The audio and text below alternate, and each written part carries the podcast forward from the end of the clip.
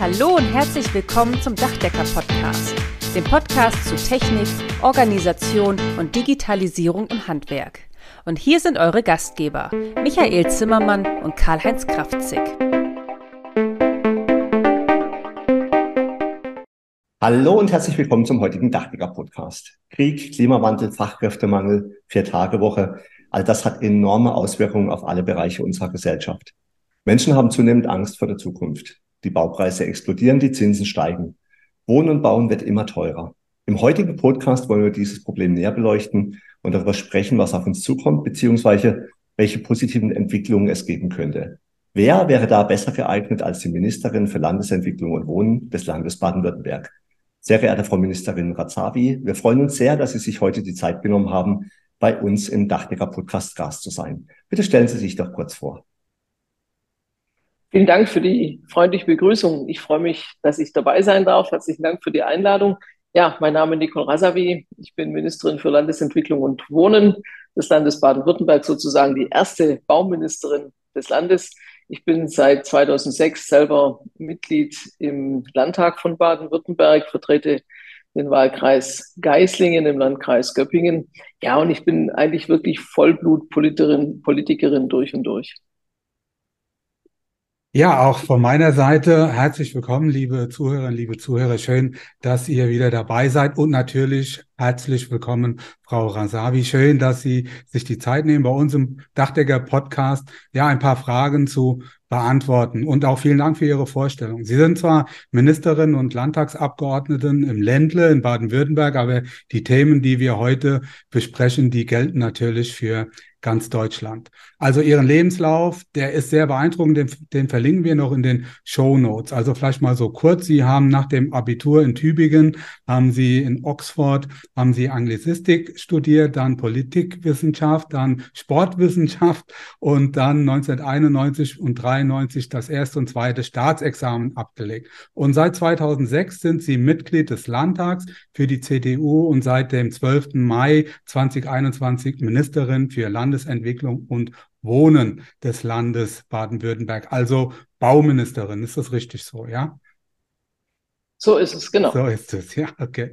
Ja, ähm, aber bevor wir eigentlich so richtig einsteigen, vielleicht eine kurze Frage, wenn Sie erlauben, zu Ihrem Geburtsort Hongkong. Ja, wie kommt es dazu und wie lange haben Sie dort gelebt und was hat Sie dann nach Deutschland verschlagen? Ja, meine Eltern waren über zehn Jahre in Fernost und lange Zeit auch, auch in Hongkong. Und äh, das ist der Grund, warum ich in Hongkong geboren bin. Ja, ich war so, so ungefähr zwei Jahre alt, als äh, meine Eltern mit mir dann nach Deutschland, nach Baden-Württemberg zurückgegangen sind. Sehr spannend. Ja, im Dachdekerhandwerk sind unsere Betriebe erfreulicherweise sehr gut durch die Krise bisher gekommen. Gab es zu Beginn der Corona-Pandemie noch große Schwierigkeiten bei der Materialbeschaffung, so hat sich das zwischenzeitlich wieder halbwegs normalisiert. Problematischer sind Solarmodule, Wechselrichter und Stromspeicher. Hier spüren wir nach wie vor die Abhängigkeit vom Ausland. Durch die Solaranlagenpflicht ab Januar 2023 in Baden-Württemberg auch für wesentliche Dachsanierungen wird das Ganze noch angeheizt. Und die Grünen in ihrer Landesregierung wollen bereits über eine weitere Solaranlagenpflicht, nämlich für Bestandsgebäude, diskutieren. Wie bewerten Sie die Lage? Also grundsätzlich ist, glaube ich, eine PV-Anlage auf dem Dach zur Energieversorgung eine wirklich gute Idee, indem man die Energie der Sonne nutzt. Und ähm, wer das machen kann, macht es, glaube ich, zwischenzeitlich einfach auch äh, freiwillig sehr gerne. Ich halte persönlich von Zwangsmaßnahmen eher weniger.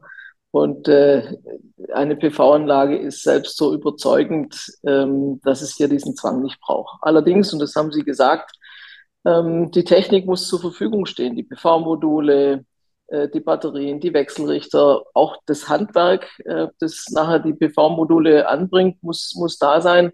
Insofern äh, muss die Politik immer genau, finde ich, überlegen, was sie vorschreibt, ob das dann für die Menschen auch machbar ist. Beim Thema PV bin ich der Meinung, wer es kann, wer es machen kann, macht es gerne freiwillig. Ja, ich glaube, da rennen Sie bei uns offene Türen ein, allein schon ja aus eigenem Interesse, weil es ja am Ende auch ähm, für alle Beteiligte rechnet. Mein Karl-Heinz Kraftschick und ich, wir sind ja auch beide Gebäudeenergieberater und äh, wir machen das ja jetzt auch schon ein paar Jahre. Und ähm, ja, die Energiewende ist notwendig. Ich habe mir schon ein paar Mal auch die Frage gestellt, was wäre passiert, wenn wir irgendwann in den 50er Jahren uns nicht für Atomkraft, sondern für Solarenergie entschlossen hätten, dann wären wir wahrscheinlich noch ein ganzes Stück weiter. Und ich bin da völlig bei Ihnen, was das angeht. Also man muss die, die Menschen mitnehmen und man muss auch ganz ehrlich sein, die Energiewende wird auch von uns allen so ein Stück weit was abverlangen und das wird auch Geld kosten und das wird man auch sehen an der einen oder anderen Stelle. Aber vielleicht mal ganz kurz so ein Schwenk zu unseren Gebäuden, die man jetzt nicht unbedingt von außen in irgendeiner Form verändert haben möchte, weil so ein Ensemble oder unter Denkmalschutz stehen. Aber hier geht es ja auch darum, dass man Solaranlagen montieren kann und eigentlich von der Sache her auch sollte. Ähm, soweit uns das bekannt ist, also Karl-Heinz Kraftschick und auch mir, soll die Genehmigung dafür vereinfacht werden. Aber trotzdem tun sich da Bauämter, untere, äh, äh, untere Bauaufsichtsbehörden und so weiter relativ schwer, Denkmalschutzamt. Wie soll das dann jetzt in Zukunft weitergehen? Weil das ist ja dann auch so ein bisschen kontraproduktiv zur Energiewende. Also ich bin zwischenzeitlich ein echter Denkmalfan. Ich bin ja auch als oberste Denkmalschutzbehörde ist das MLW für den Denkmalschutz zuständig.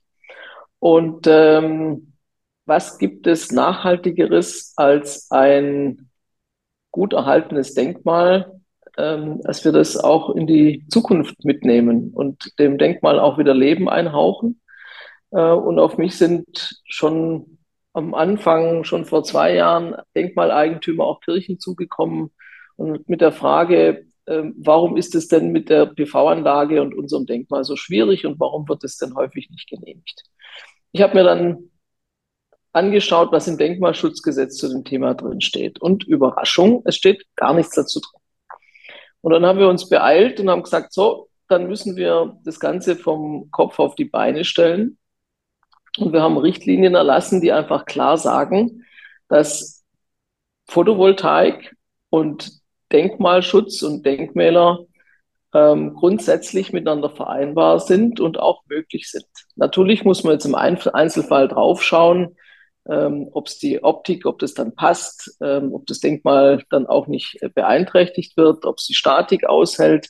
Aber grundsätzlich spricht nichts dagegen und äh, ich habe den Eindruck, dass jetzt auch in den letzten Monaten viele äh, in, den, in den unteren Denkmalbehörden schon zum Umdenken gekommen sind. Mir ist es wichtig, dass wir Ermöglicher sind und keine Verhinderer, gerade auch beim Thema Denkmalschutz.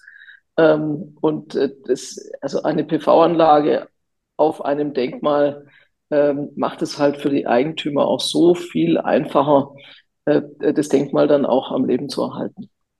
Ich glaube, das ist genau der richtige Weg. Und äh, wir haben das Fraunhofer Institut hier bei uns in Freiburg für solare Energiesysteme.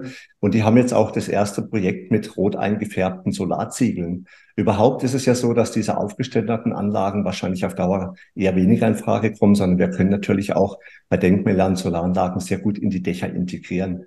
Aber ich bin froh, dass ich jetzt äh, Sie auch mal hier am, äh, äh, im Gespräch habe, was Denkmalpflege und Denkmalschutz angeht.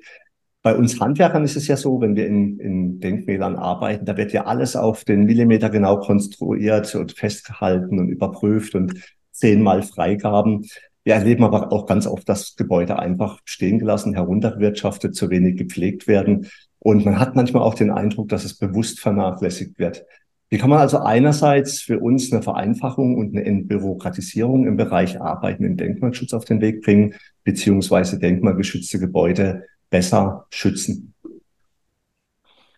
Also das Land trägt Verantwortung für seine Denkmäler. Der Denkmalschutz hat, hat Verfassungsrang und das ist auch ein ganz klarer Auftrag äh, an uns. Wichtig ist mir, dass wir als Verwaltung, Behörden, das Landesamt für, für, für Denkmalpflege, die unteren Denkmalbehörden in den Landratsämtern, dass wir die Eigentümer an der Hand nehmen und beraten, was man denn aus dem Denkmal machen kann, ähm, wie in dem Denkmal vielleicht auch wieder Wohnraum entsteht. Ähm, insofern, ich habe es vorhin gesagt, wir müssen Ermöglicher sein und keine Verhinderer. Und äh, oftmals sind die Spielräume deutlich größer, als man meint. Äh, ich kriege auch ganz viele positive Rückmeldungen, dass die Beratung auch wirklich gut ist und die Begleitung gut ist. Aber wie gesagt, äh, wir wollen die Denkmäler, soweit es geht, erhalten ähm, und ihnen neues Leben einhauchen. Und es geht am besten durch eine gute Beratung. Ähm, wir haben die Leitlinien für die PV-Anlage äh, verbessert. Das habe ich, habe ich schon gesagt. Wir haben aber auch Entlastung für die Behörden bei Standardfällen geschaffen. Wir haben, äh, wir legen Wert auf regelmäßige Fortbildungen, auch, auch der Beraterinnen und Berater. Das heißt, es geht einfach auch darum, Hürden und äh, Hürden abzubauen und den Sand aus dem Getriebe zu holen, im wahrsten Sinne des Wortes, um die Denkmäler mit in die Zukunft zu nehmen. Mhm. Ja, und wie Karl-Heinz Kraft schon gesagt hat, ähm, auch gerade wir Dachdecker, wir haben ja auch die Möglichkeit, dachintegrierte PV-Anlagen zu installieren. Die fallen, ja kaum auf und sind in der Regel sogar auch noch leichter als die Eindeckung. So wird das Dach auch nicht zusätzlich belastet. Also da gibt es ja durchaus Möglichkeit, auch optisch auch ansprechend zu machen. Und und nicht jedes denkmalgeschützte Gebäude ist von allen Seiten auch so einsehbar. Und wir reden ja nicht immer über Kirchen oder sonst irgendwas, sondern teilweise auch über, ja, in Anführungszeichen relativ normale ähm, Gebäude. Ähm, ja, wir erleben momentan einen sehr, sehr starken Preisanstieg, beziehungsweise ähm, beziehungsweise das erleben wir schon die ganze Zeit. Ähm, das resultiert so ein bisschen aus Corona und dem Krieg. Ende ist nicht absehbar. Das Bauen ist immer teurer geworden. Wir haben auch immer mehr Kunden, die bei unseren Angeboten sagen, dass äh, eine Dachsanierung und eine PV-Anlage gleichzeitig wirtschaftlich nicht ähm, gestemmt werden kann. Jetzt kommt noch das Thema Heizungserneuerung und die Wärmepumpe hinzu. Das verunsichert dann viele Hausbesitzer in den sozialen Medien, ist zunehmend von Enteignung und ja, und ähm, Vorschriften die Rede und ja, die um, ja, die, die Fördermittel, die reichen an vielen Stellen auch nicht aus. Im Neubau werden immer mehr Projekte ähm, auf Eis gelegt und das, obwohl Wohnungsnot herrscht und bezahlbarer Wohnraum eigentlich dringend benötigt wird. Welche Stellschrauben gibt es da? Zum einen, um auch alle vernünftig zu informieren, aber auch um dem entgegenzuwirken. So, Sie haben vollkommen recht. Die Situation beim Wohnungsbau, bei der Bauwirtschaft insgesamt ist ähm, höchst schwierig. Und wir haben es eigentlich mit so einer ganz giftigen Mixtur zu tun mit ganz vielen negativen Faktoren, Zinssteigerung, Inflation, Materialengpässe, Fachkräftemangel, ähm, Baupreissteigerungen, Energiepreissteigerungen und vieles mehr. Das heißt, äh, diese, diese Mischung aus negativen Faktoren führt aktuell dazu, dass viele Investoren entweder sich völlig verabschieden von ihrem Projekt oder halt zunächst mal das Projekt auf Eis legen. Und das ist angesichts des hohen Bedarfs an bezahlbarem Wohnraum, den wir ja haben und der immer, immer weiter anwächst, natürlich eine, eine verheerende Entwicklung. Und deswegen äh, muss die Politik alles tun, um die, um die Rahmenbedingungen so zu gestalten, dass der Motor nicht vollkommen ausgeht.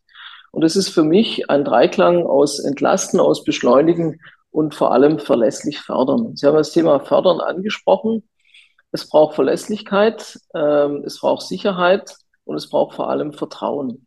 Und äh, wenn wir uns die Entwicklung der letzten Monate anschauen, noch vor dem Ukraine-Krieg, ähm, äh, hat die, die Bundesregierung einen äh, Förderstopp bei, bei KfW entschieden, ähm, der zu einer vollkommenen Verunsicherung geführt hat und für viele Investoren, auch Private, auch Familien verheerende Folgen hatten, weil die Finanzierung äh, für das geplante Eigentum nicht mehr funktioniert hat. Ähm, und nach dem Schock Zinswende, extreme Energiepreissteigerung wiederholt sich jetzt die Geschichte, in dem äh, die, die Berliner Regierung jetzt den Heiz Heizungstausch zur Pflicht äh, machen möchte. Und das in einer Zeit, in der Wärmepumpen kaum zu bekommen sind, viele Häuser aus den 50er, 60er, 70er Jahren ja auch grundlegend saniert werden müssen. Die Wärmepumpe alleine reicht ja nicht aus.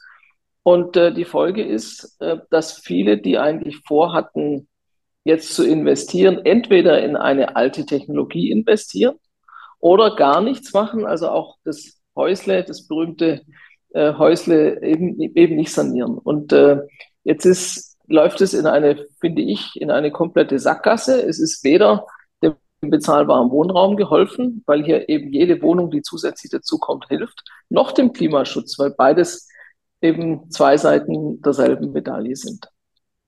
Also, ähm, ja. Also Sie, Sie sind da direkt mit uns äh, oder wir sind da direkt nah beieinander. Äh, mein Kollege Michael Zimmermann hat es in einem früheren Podcast schon mal gesagt, wenn wir die Verlässlichkeit auf die Politik nicht mehr haben, dann, dann springen ja alle nur noch wie die Hasen durch die Gegend und keiner weiß, weiß mehr so richtig, in welche Richtung das geht. Und ich freue mich also sehr zu hören, dass Sie da auch ein bisschen mehr Verlässlichkeit einfordern und auch vor allem nicht heute irgendwie ständig was anderes sich für morgen überlegen. Also kurzfristig können wir gar nicht reagieren. Und wenn der Markt total verunsichert ist, dann hilft es uns allen nicht weiter. Ja, die Politik kann eben nur fordern, was, was dann auch wirklich für die Menschen machbar ist. Ja. Ähm, und das ist, glaube ich, das ganz Entscheidende, weil, weil sonst verlieren, die, ver verlieren wir die Menschen, auch die vielen Eigentümer, die vielleicht eine Wohnung haben, die sie vermieten könnten ähm, und, und vieles mehr. Ähm, das hilft uns nicht weiter. Ich finde, dass stattdessen alles auf den Tisch kommen muss, was das Bauen und, äh, und das Vermieten un unnötig verteuert oder, oder auch erschwert. Wir müssen uns da auch, auch was das Thema Bürokratieabbau und, und, äh, und äh, Verkomplizierung. Ähm, wir müssen uns da ehrlich machen. Ähm, wir haben im Land ja nicht alle Stellschrauben in der Hand, nur den kleineren Teil, äh, versuchen aber das, was wir tun können, ähm, voranzubringen, zum Beispiel mit unserem Landeswohnraumförderprogramm. Ähm, das war noch nie so mit, mit so viel Geld ausgestattet wie jetzt, im Doppelhaushalt eine Milliarde. Aber Geld ist eben nicht alles, sondern wir haben vor allem im letzten Jahr die Bedingungen für die Wohnraumförderung deutlich verbessert. Und das Ergebnis gibt uns zumindest an der Stelle recht. Die, dieses verbesserte Programm kommt zur richtigen Zeit, weil viele Investoren, ähm, ob eine große oder eine kleine Investition, ähm, jetzt eigentlich nur mit, mit dieser, mit der, mit dieser äh, Landesförderung ihr geplantes Objekt überhaupt finanzieren und umsetzen können. Äh, mhm. Und insofern versuchen wir hier äh, die Rahmenbedingungen so gut wie möglich zu schaffen. Also Sie haben es ja schon gesagt, Fachkräftemangel und es ist jetzt vielleicht nicht Ihr direkter Zuständigkeitsbereich, aber Sie tauschen sich ja auch mit Ihren Kolleginnen und Kollegen in den entsprechenden Ressorts aus. Was können wir denn aus Ihrer Sicht tun, um den Fachkräftemangel in Baden-Württemberg beziehungsweise in Deutschland deutlich zu verbessern? Also das ist ja äh, fürs Handwerk, für Sie alle schon lange ein Problem. Ähm, zum einen müssen wir in der Gesellschaft wieder an den Punkt kommen, zu, zu, zu, zu sagen und auch zu denken, dass nicht jeder und jede Abitur machen muss, um glücklich zu werden, auch beruflichen Erfolg zu haben. Weil ich bin zutiefst davon überzeugt, das Handwerk hat goldenen Boden. Ähm, deswegen äh, tue ich, was ich kann, alles, um auch fürs Handwerk zu werben. Und ich finde auch das Handwerk selber tut da zwischenzeitlich sehr, sehr viel, um, um junge Menschen äh, zu gewinnen fürs, fürs Handwerk. Ähm, wir haben im Land Baden-Württemberg dazu eine Fachkräfteallianz aus ähm, Wirtschaftsministerium, Handwerk und, und Gewerk Wirtschaft, Handwerk und Gewerkschaften. Äh, das, das Land beteiligt sich über das Wirtschaftsministerium an dieser Fachkräfteallianz äh, auch mit, mit finanziellen Mitteln. Und äh, jetzt sind wir wieder eigentlich wieder beim bezahlbaren Wohnraum, weil bezahlbarer Wohnraum ist ja auch ein Standortfaktor. Und was wir uns eben nicht erlauben können, ist, dass gut ausgebildete Fachkräfte, Arbeitskräfte, Handwerkerinnen und Handwerker Baden-Württemberg verlassen, weil sie mit ihrem Lohn und ihrem Gehalt sich kein gutes Dach über dem Kopf in Baden-Württemberg, im ländlichen Raum oder in der Stadt äh, leisten können und deswegen äh, Baden-Württemberg verlassen, woanders hingehen. Äh, deswegen bezahlbarer Wohnraum ist auch fürs Handwerk ähm, mit der wichtigste Standortfaktor überhaupt, um, um gerade auch junge Menschen zu gewinnen. Hm, ja, auf alle Fälle, ja. Also für uns Dachdecker gehört ja so eine PV-Anlage und das Dach untrennbar zusammen. Wir haben vor kurzem haben wir einen Podcast mit Volker Quaschning, das ist der Professor für regenerative Energien an der Hochschule für Technik und Wirtschaft in Berlin aufgenommen.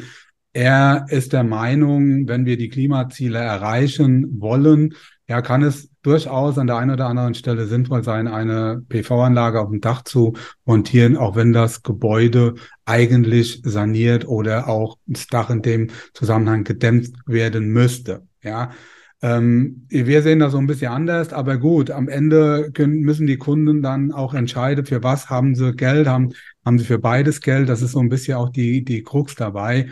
Ähm, aber grundsätzlich, wir unterhalten uns jetzt hier über Neubau, aber wir haben ja auch noch sehr viele Bestandsgebäude, die in der Zukunft saniert werden müssen. Und zwar, ja, die Hälfte unserer Gebäude, und da reden wir gerade mal ja über knapp 10 Millionen Gebäude. Aktuell haben wir eine Sanierungsquote von einem Prozent ähm, maximal 1,2. Wir müssten aber deutlich über 1,5 oder sogar 2 Prozent kommen. Wie, wie können wir den Sanierungsstau für die Zukunft auflösen und trotzdem auch noch bezahlbaren Wohnraum in Form von Neubauten errichten?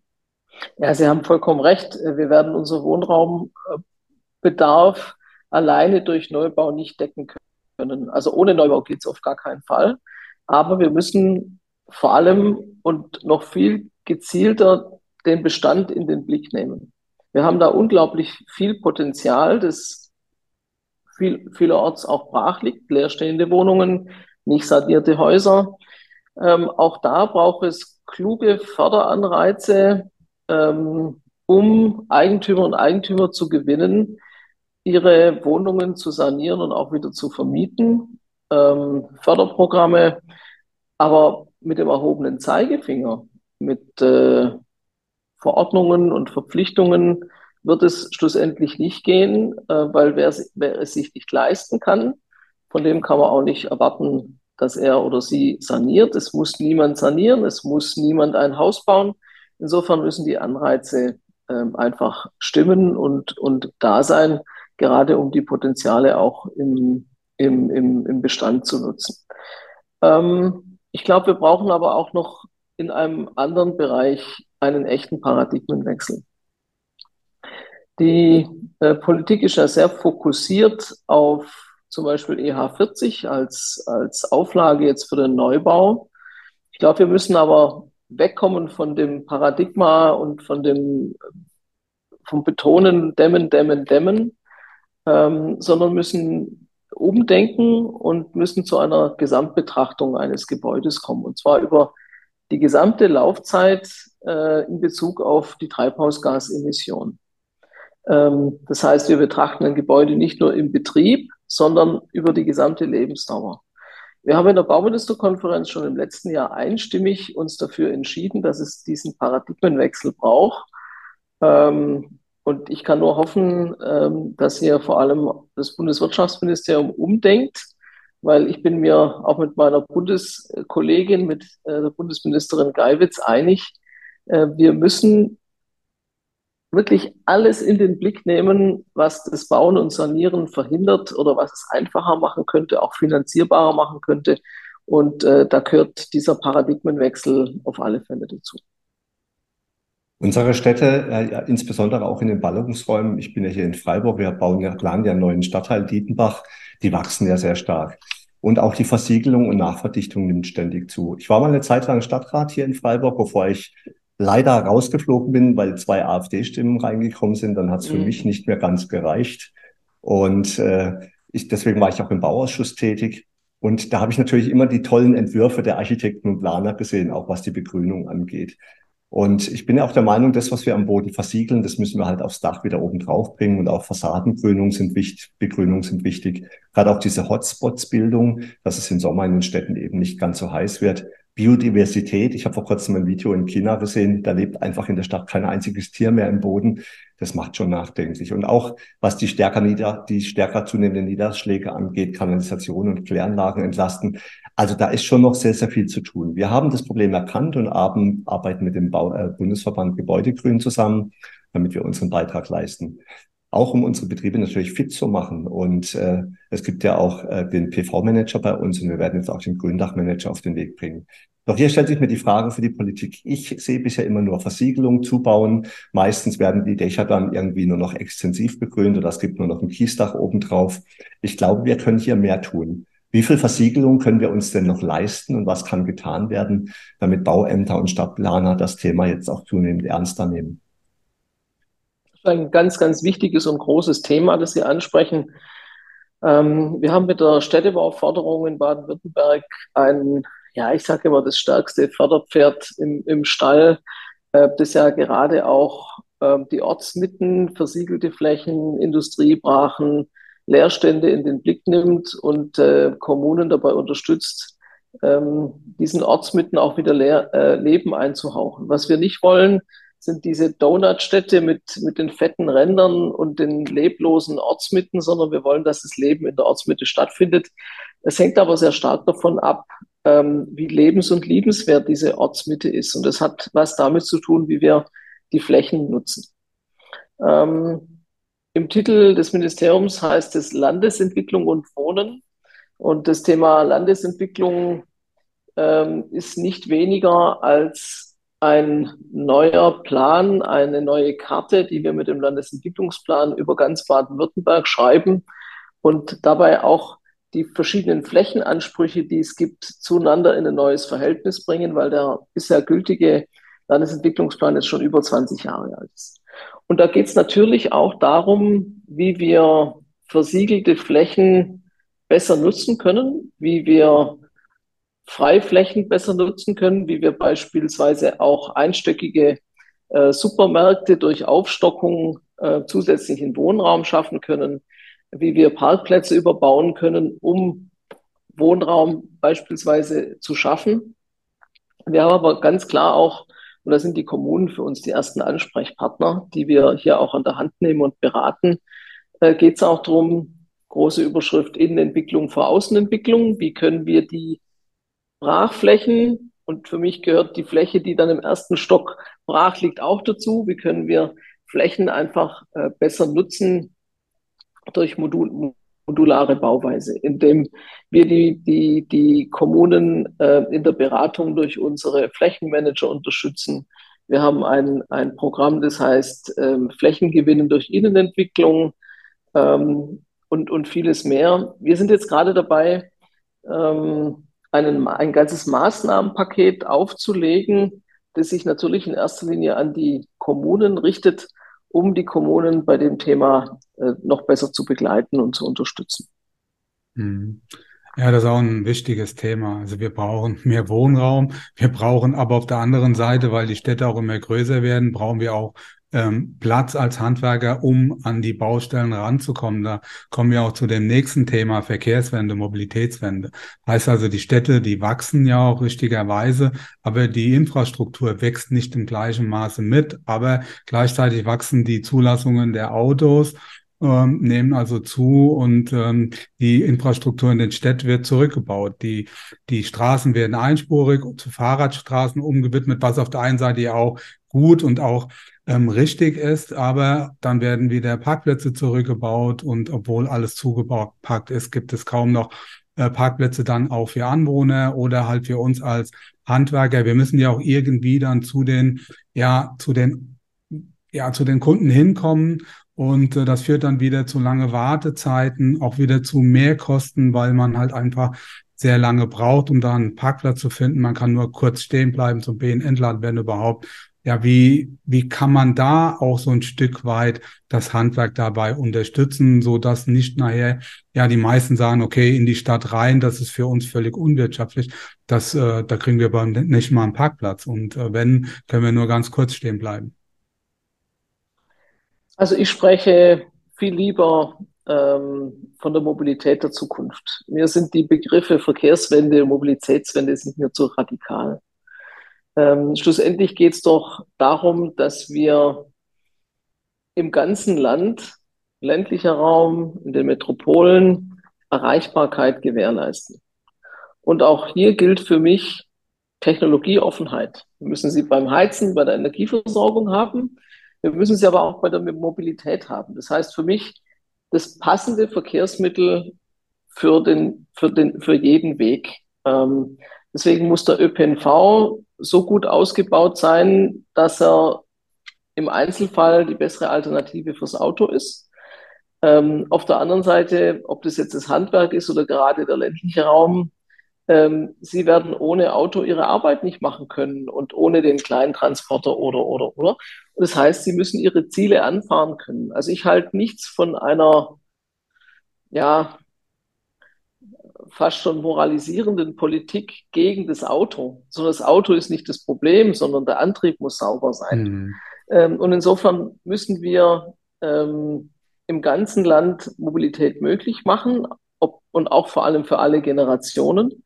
Das heißt aber auch gerade fürs Handwerk, äh, sie werden ihre Arbeit nur machen können, wenn sie auch das entsprechende Fahrzeug nutzen können. Wichtig ist, dass es irgendwann mal ähm, sauber angetrieben ist, aber das Auto an sich, also eine Politik gegen das Auto an sich, äh, davon halte ich nichts.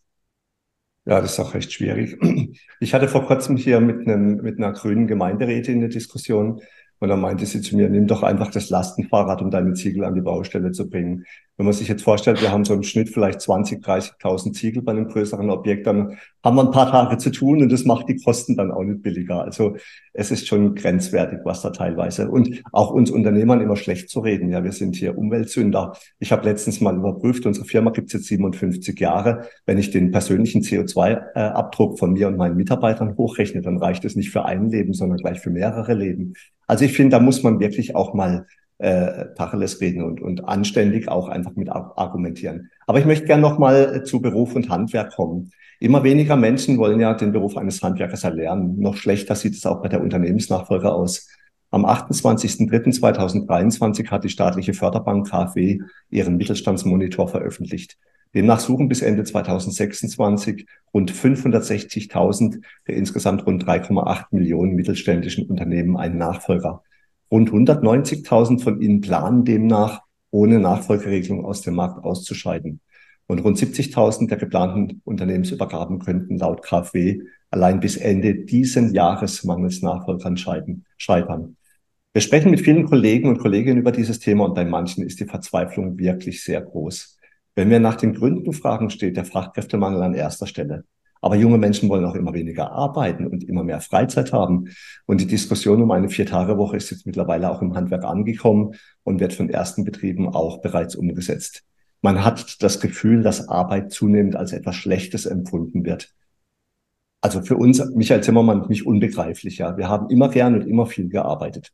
An zweiter Stelle stehen aber fast auch immer die steigenden Auflagen, Anforderungen und die Bürokratie. Und das können wir auch bestätigen. Also es wird nicht einfacher, sondern immer komplizierter. Und das macht natürlich immer weniger Spaß auf Selbstständigkeit. Das ist keine gute Entwicklung und hier müssen wir dringend gegensteuern. Warum gelingt der seit Jahren versprochene Bürokratieabbau nicht und wie könnte man das besser machen? Hm. Also äh, zum ersten Thema, das Sie angesprochen haben, Vier-Tage-Woche und Work-Life-Balance. Also Work-Life-Balance ist sicherlich richtig. Aber ich frage mich manchmal, wenn alle nur noch vier Tage arbeiten und in den restlichen drei Tagen Freizeit genießen, ins Kaffee gehen und dann aber feststellen, im Kaffee, das Kaffee gibt's nicht mehr, weil da arbeitet keiner mehr, weil die Leute ja auch dann nur noch vier Tage arbeiten. Ähm, ich glaube, so, ähm, so wird unser Leben nicht, nicht funktionieren. Und Sie haben es gesagt, also mir macht meine Arbeit auch Spaß. Also ich empfinde meine Arbeit und Sie sicherlich auch als Handwerker ähm, nicht als, als Belastung, sondern ich habe mich bewusst für meinen Beruf entschieden und ich, ich tue das, was ich tue, ja auch gerne. Also ich frage mich mal, was tun denn die Leute dann drei Tage die Woche, wenn sie, wenn sie gar nichts mehr zu arbeiten haben? Äh, aber sei es drum, das wird sicherlich nicht gelingen, vor allem auch in der Zeit, wo, wo wir alle händeringend Arbeitskräfte und Fachkräfte suchen. Ähm, Bürokratieabbau ist in der Tat ein ganz, ganz dickes Brett, das wir unbedingt aber auch bohren müssen. Ähm, warum gibt es so viel Bürokratie? Klar wird oft gesagt, ja, die Politik ähm, ist hier der Treiber.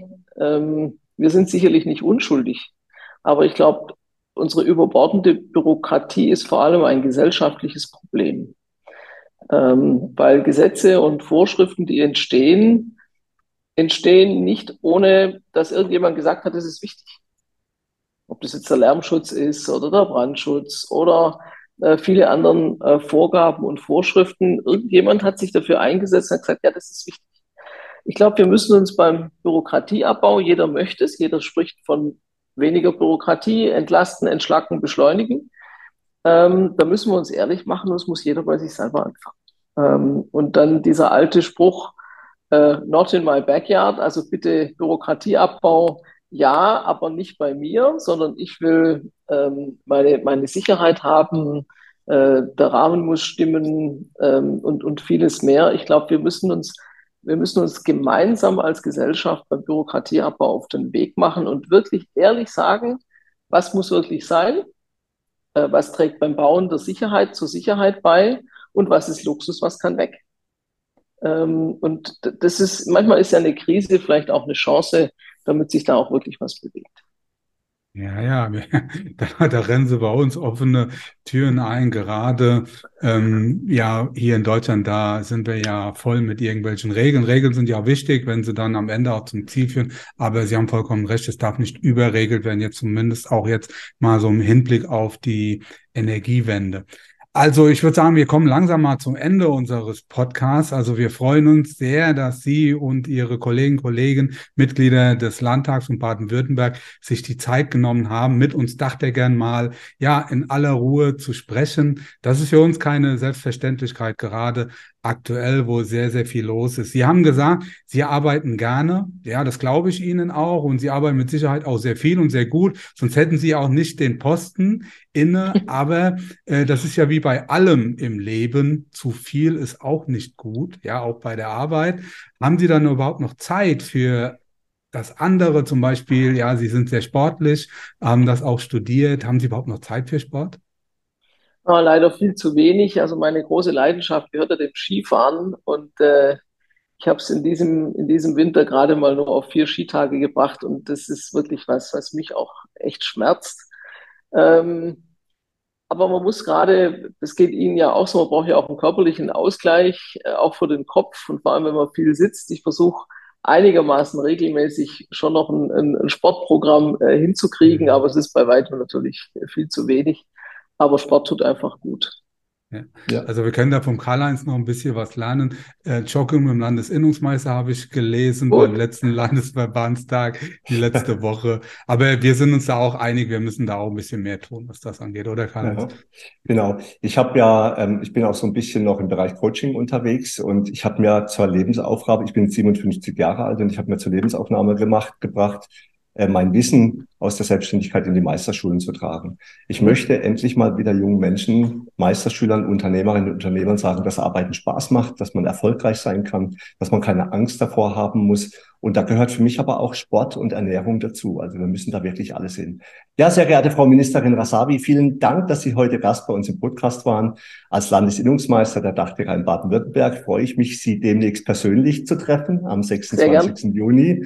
Und das ist auch wichtig, weil wir haben sehr viele große Aufgaben. Die Handwerkskammer baut neu in Karlsruhe. Wir können leider nicht mit. Und das heißt, wir brauchen in den nächsten fünf bis acht Jahren ein neues Bildungszentrum. Und ohne Politik geht es auch nicht. Fördermittel natürlich auch. Und ich freue mich sehr, dass Sie uns eingeladen haben und ein offenes Ohr für uns haben. Das finde ich schon sehr bemerkenswert. Bis dahin wünsche ich Ihnen alles Gute, natürlich auch Ihren Kolleginnen und Kollegen im Landtag und den Ministerien. Und falls Sie es noch nicht gehört haben heute, herzlichen Dank für Ihre Arbeit. Ja. ah, das tut gut. Das kann ich aber zurückgeben, weil äh, ich finde, das machen sie wirklich klasse, auch dass sie dass sie jetzt auch coachen. Also das ist, die, das ist die beste Werbung, die sie für, für ihr Handwerk oder fürs Handwerk schlechthin machen können. Mhm. Nämlich selber zu sagen, das ist eine ganz, ganz tolle Aufgabe. Und wo immer ich sie da unterstützen kann, tue ich sehr gern. Ja. Vielen Dank. Ja, ich, ich, ich, kann mich da nur ähm, Karl-Heinz Kraftschick anschließen, liebe Frau Ministerin Rasavi. Auch von meiner Seite vielen Dank für das Gespräch. Ich hoffe, dass Sie in Zukunft etwas mehr Zeit haben, trotz der vielen Arbeit auch, ja, für den sportlichen Ausgleich. Und ja, wünsche Ihnen, wie gesagt, alles Gute. Und wenn Sie vielleicht noch ein paar nette Worte an unsere Zuhörer und hoffentlich in erster Linie an unsere Dachdecker haben.